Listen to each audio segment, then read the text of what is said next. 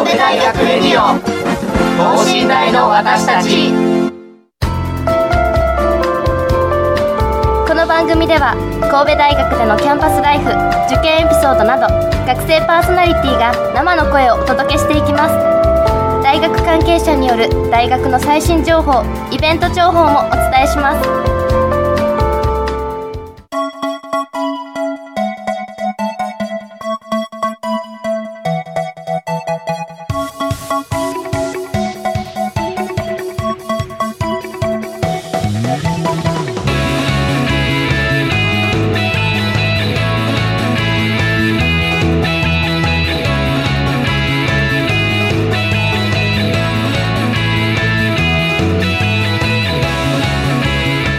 皆さんこんばんは。農学部2年の伊藤亮太郎です。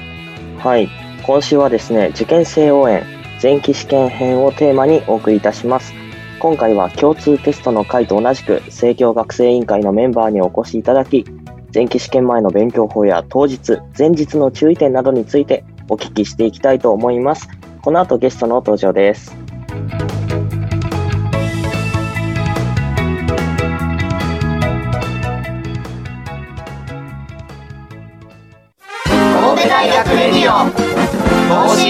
私たち。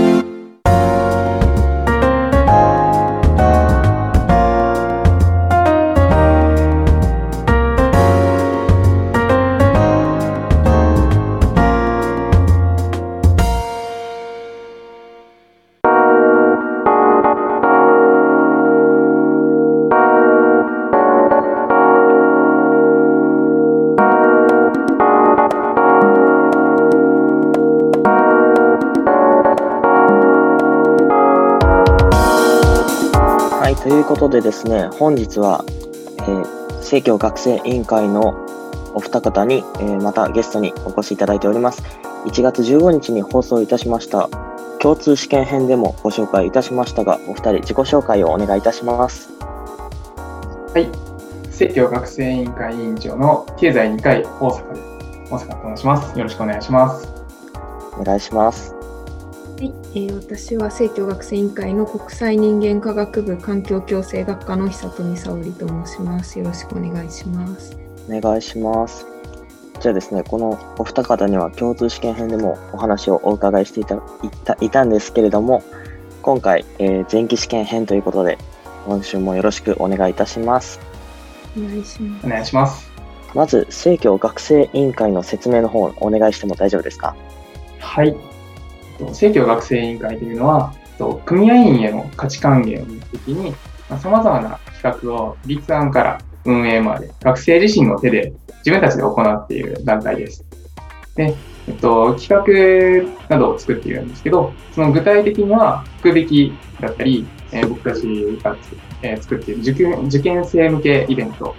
だったり、あとはオリジナル冊子のデザインから発行幅広く行っています。ありがとうございます。この政教学生委員会さん、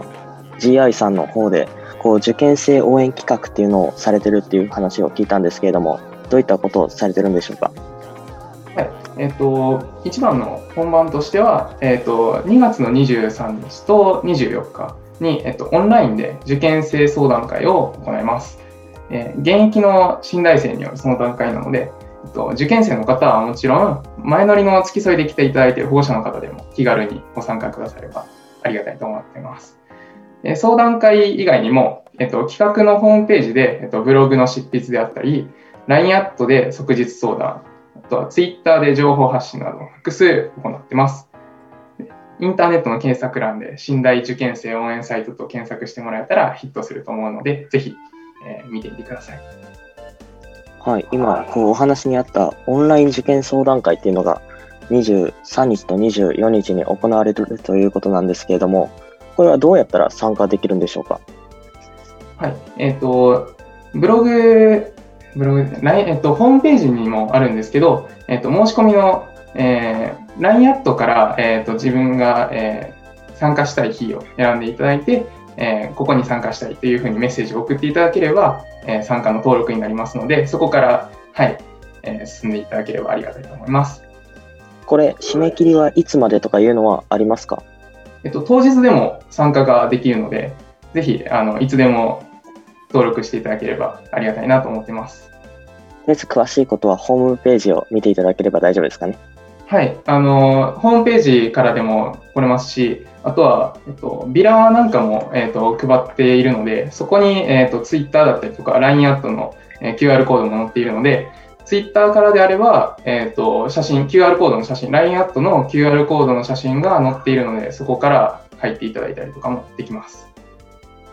はい、ありがとうございます。では、興味のある方はぜひぜひ、新大受験生応援サイトで検索をお願いいたします。ということで、本題の方に少し入っていきたいなと思うんですけれども、お二人はこう、センター試験は受けられた時っていうのはどういう結果でしたか？と僕はちょうどボーダーの真上で、えっと、センター試験の結果的には81%取って C 判定でした。結構、まあ、あの微妙なラインだったとは思います。こう新判定の時にこう志望校を決めるのはこうどういった決断をされましたか、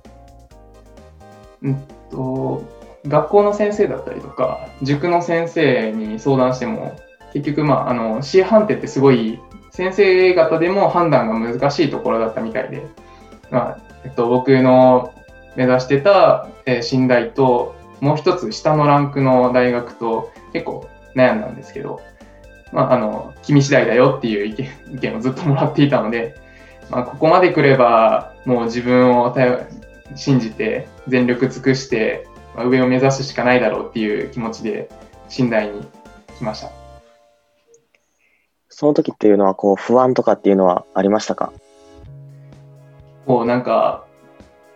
頼るものが ないのかなっていう感じで、あの、データだったりも、やっぱりすごい微妙な、ボーダーっていうとこ結構綱渡りだったので、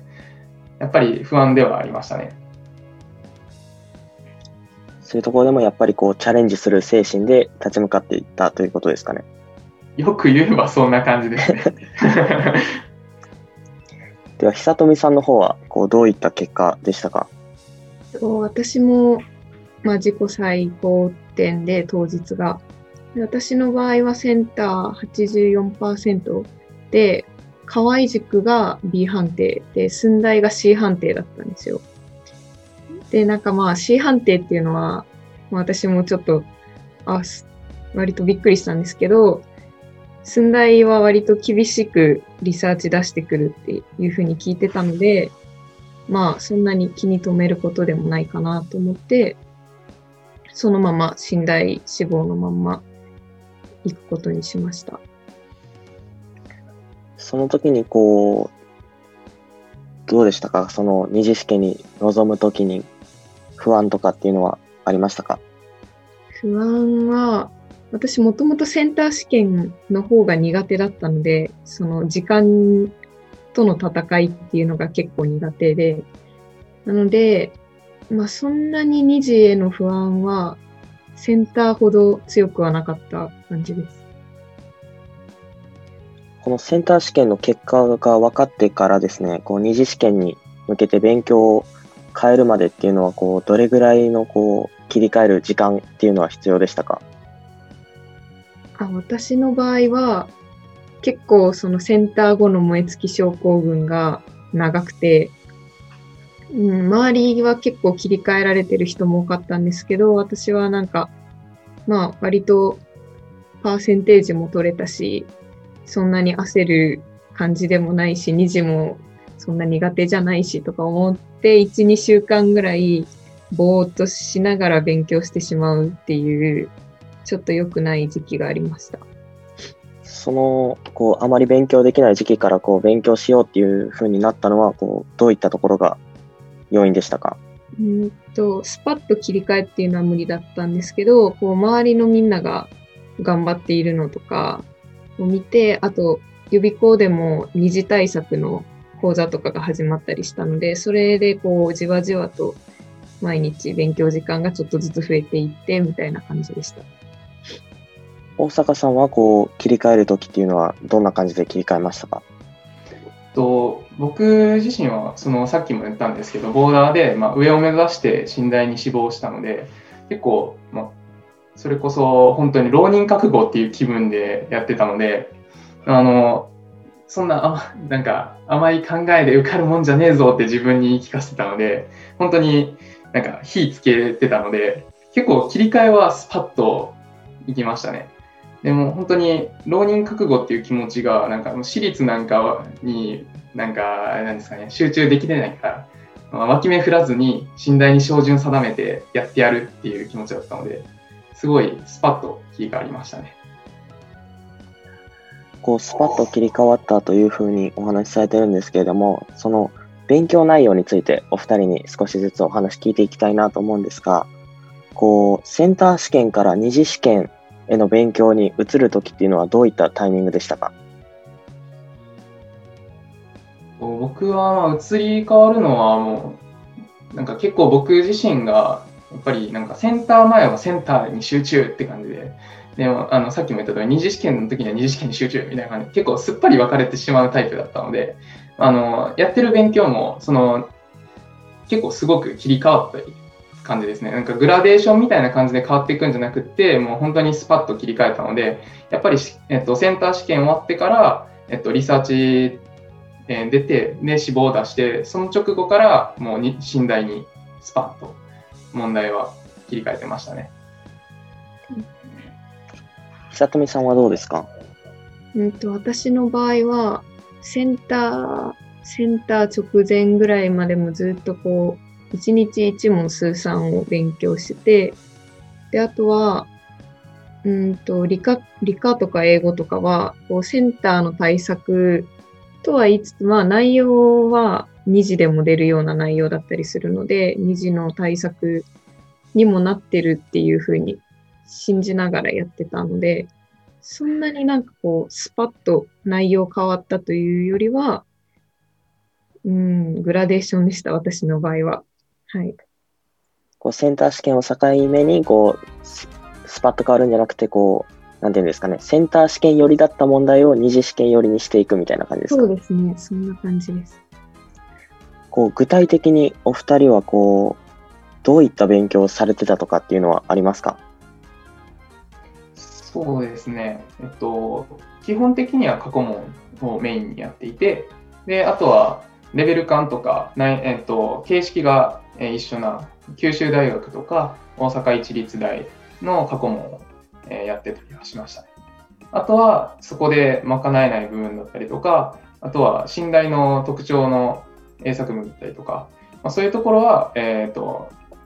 参考書とかを使いながらカバーしてました。久富さんはどうですか？私は浪人だったので、もう去年、去年、1年前にあらかた信頼の過去問はやってしまっていたので、まあ、そういった意味でも、他の大阪さんと同じように他の大学、例えば北大とか東北大とかの問題を解いたりしてました。で、あとは、えっ、ー、と、英語の長文とかで結構量こなすことが大事だと思ってたので、次第対策もこう、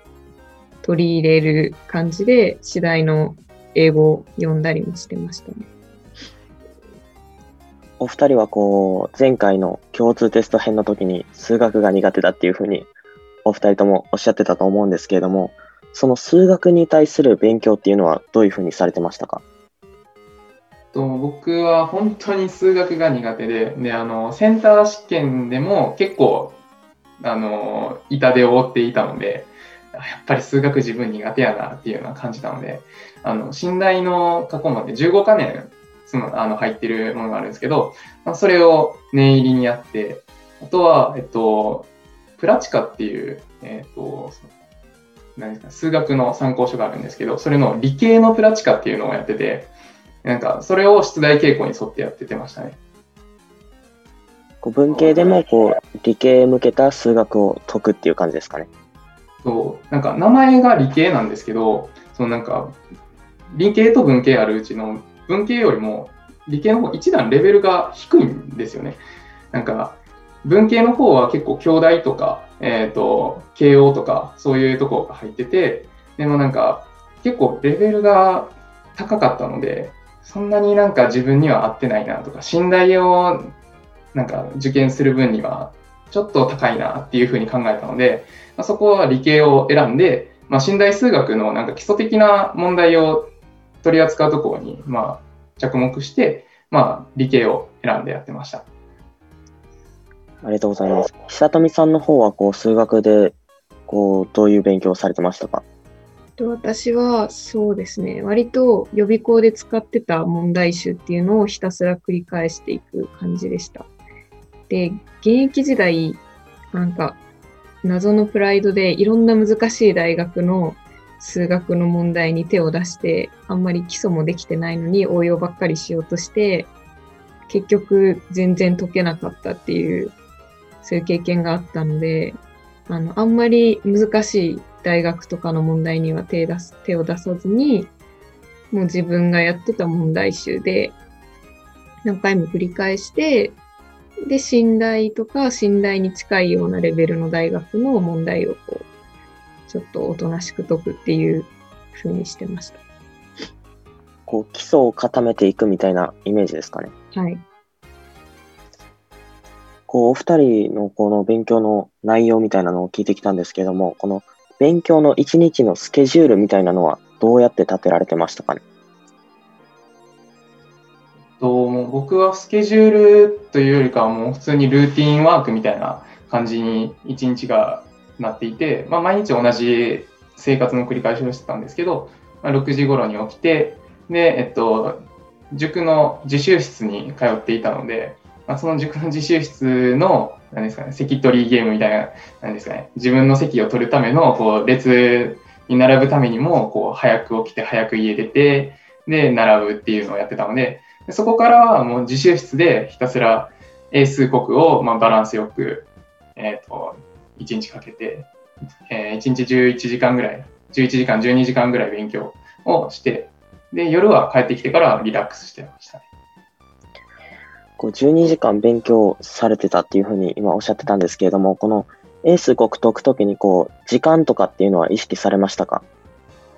えっと、まあ、英国、あ、そうですね、時間っていうのは、それぞれの科目の時間っていうよりかは、えっと、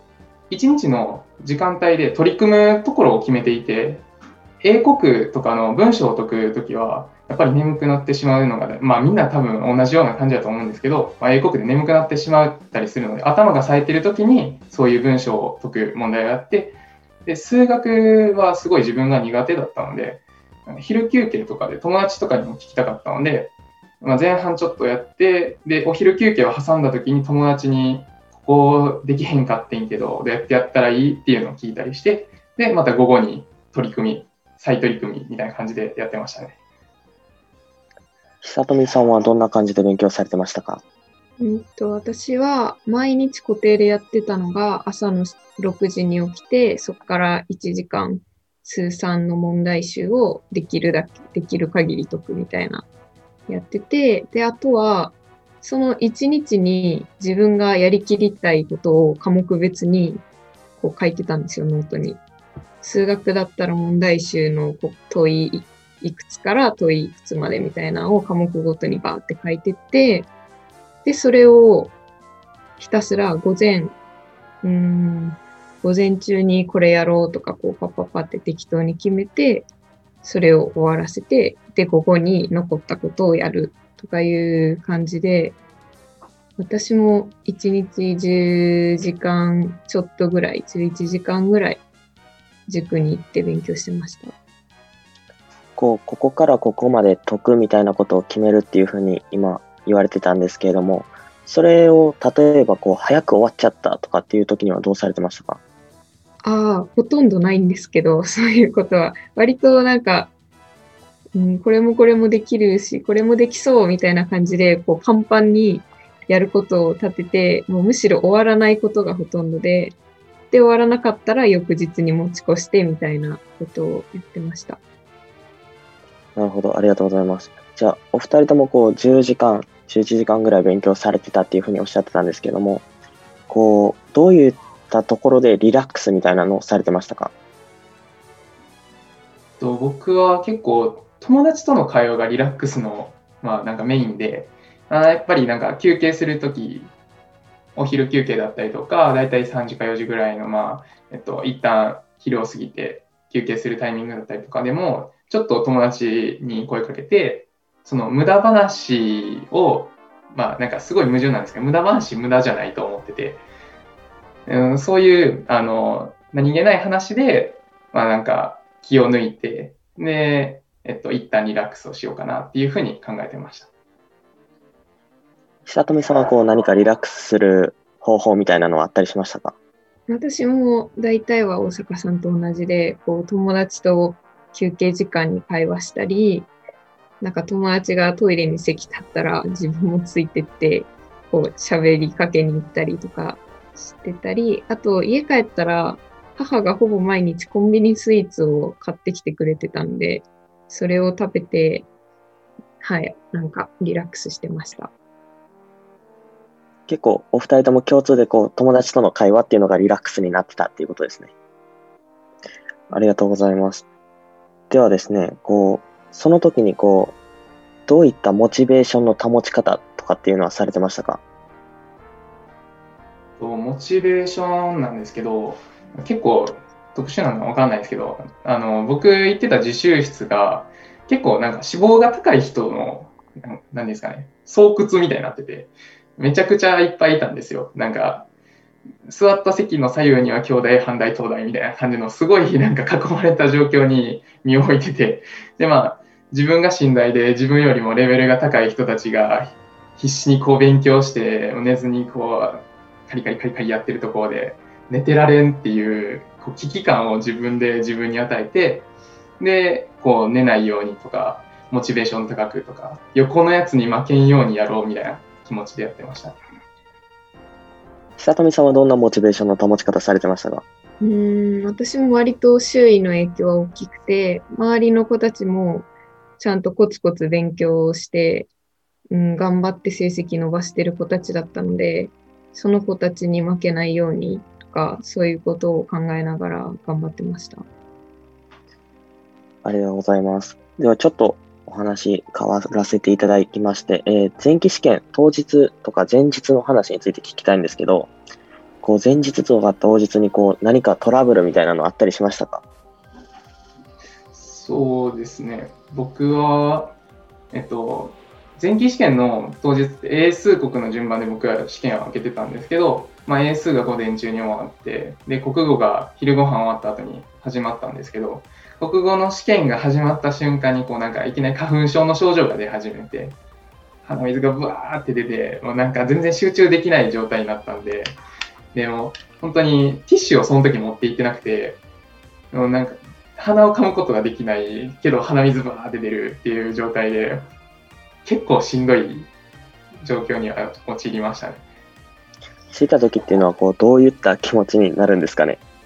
でも本当にあの僕は英国で勝負しに行こうと思って数学はギリギリで保って英国を伸ばそうと思ってたのでその一つの柱の国語にそれがぶち当たってしまったんでやばいっていう気持ちしかなかったんですけどなんか逆境に燃えるタイプなんかわからないんですけど危機感が出てくるとなんかすごい力が出るのかなんかその時は国語すごいできてでも結局あの帰ってきた結果でもやっぱり国語はできてたのでなんですかね、燃えてるんですよね、なぜか。はい。ありがとうございます。でもその当日っていうのはこう、周りの雰囲気とかっていうのはどんな感じでしたかね？周りの雰囲気ですか？やっぱり結構ピリピリした雰囲気はあったので、やっぱり友達とかも隣の教室とかにはいたんですけど、やっぱりそっちに行くのとかも、なんですかね、ちょっと怖かったというか、周りがすごい自分一人の空間を全員保ってた感じだったので、あまり、なんですかね、話したりはしてませんでしたね。久富さんの方は、こう、どういった雰囲気でしたか？雰囲気は、まあ、うん、静かに。うちの教室そんなにピリピリ感は感じなかったんですけど、まあ、教室によるかなと思うんですけど、うちは割と静かにおとなしくっていう感じでした。その時お二人っていうのはこうどんな気持ちで当日って挑まれましたか？気持ちとしてやっぱり緊張はしてたんですけどやっぱりなんか僕はもう本当にセンター終わって、もうすごい切り替えて、まあ、1ヶ月間みっちりもう自分でやるだけやってきたので、そこに関してはもう、学校でもやってきたし、塾でもやってきたし、自分自身も全力尽くしたんで、その分ではいけるやろうっていう、ちょっと自分に信頼を持ってやってましたね。久富さんはどんな気持ちで挑まれましたか？んと、これは浪人生に限ると思うんですけど、まあ、現役なんかに負けるわけがないと思ってました。自分の方が1年間多く勉強してるし、多分、浪人生の方が記述とかは強いので、その基礎が割とできてる分。だから、多分周りは多くが現役生だろうから、まあせいぜい頑張んな、みたいな感じで、結構、こう、上から行かないと自分の自信がこう、弱くなってしまう人間だったので、もう強気で言ってました。そのお二人多分緊張されたと思うんですけれども、こう、リラックスするためにしたこととかっていうのはあったりしましたか？えっと、お昼ご飯はちょっと気をつけましたね。やっぱり試験中で気が、なんていうんですか、気が紛れるのはお昼ご飯ぐらいだったので、そこは好きなメニューを食べてました。久富さんはどうでしたか？と私はお菓子を持って行っていたので、そのお菓子をこう休み時間とか、そういう時にちょこちょこ食べて、で、メッセージとか友達が書いてくれてるお菓子もあったので、そういうのを見ながら、はい、勉はい、リラックスしてました。ありがとうございます。では、こう、お二人からこう、受験生に対してですね、こう、なんかこう、ここは気をつけておいた方がいいよみたいなことってあったりしますか？えーっと、そうですね、当日バスにすんごい列が並ぶので、結構あの不安になると思うんですよね。あの本当に試験の始まる時間までにキャンパスに上がれるんかなとか心配になると思うんですけど、すごいその分バスもめっちゃ出てるんで、そこはあの信じて並んでおいたらいけると思いますっていうのは伝えておきたいですね。久富さんはどうですか？と、私は、そうだな、あの、信頼の教室ほとんど時計がないので、絶対に時計を忘れちゃいけないよっていうのと、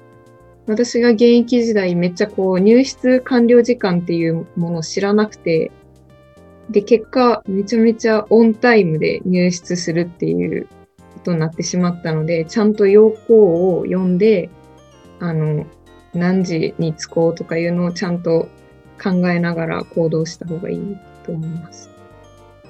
りがとうございます。最後にですね、こう、受験生の方へ向けて何かメッセージがあればお願いいたします。はい、えっと、まあ自分がどこに行きたいかとか、どこが自分のゴールかっていうのをしっかり見定めて、そこに向けて、まあ、着実な準備をしてもらえたらいいなと思います。あと2週間頑張ってください。ありがとうございます。久富さんからお願いいたします。うんと、まあ、志望校とか帰ったりいろいろあったと思うんですけど、どうかもう悔いのないように、あの、全力を出し切れるようにラスト2週間頑張ってほしいです。頑張ってください。ありがとうございました。本日は生協学生委員会のお二人にゲストに来ていただきました。それではこの後エンディングです。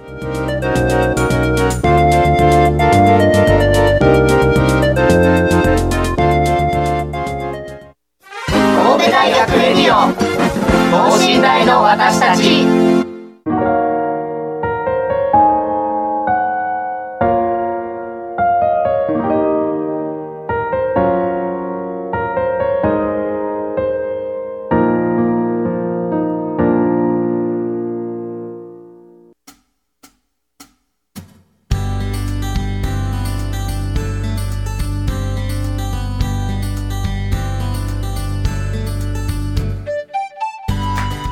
はい、ということで本日は生協学生委員会のお二人にお話を伺ってまいりました。初めの方にですね、話していたこう受験生の皆さんが相談できることなどありましたらですね、信大受験生応援サイトでこう検索していただければ、今回の生協学生委員会さんの方のホームページが見れると思うので、ぜひぜひチェックしてみてください。ということでですね、受験生の皆さん残り2週間切ったと思うんですけれども、お二人も言ってたように、こう、悔いのないように全力を出し切っていただきたいなと思います。ということで、今週は伊藤亮太郎がお届けいたしました。それではまた次回、さようなら。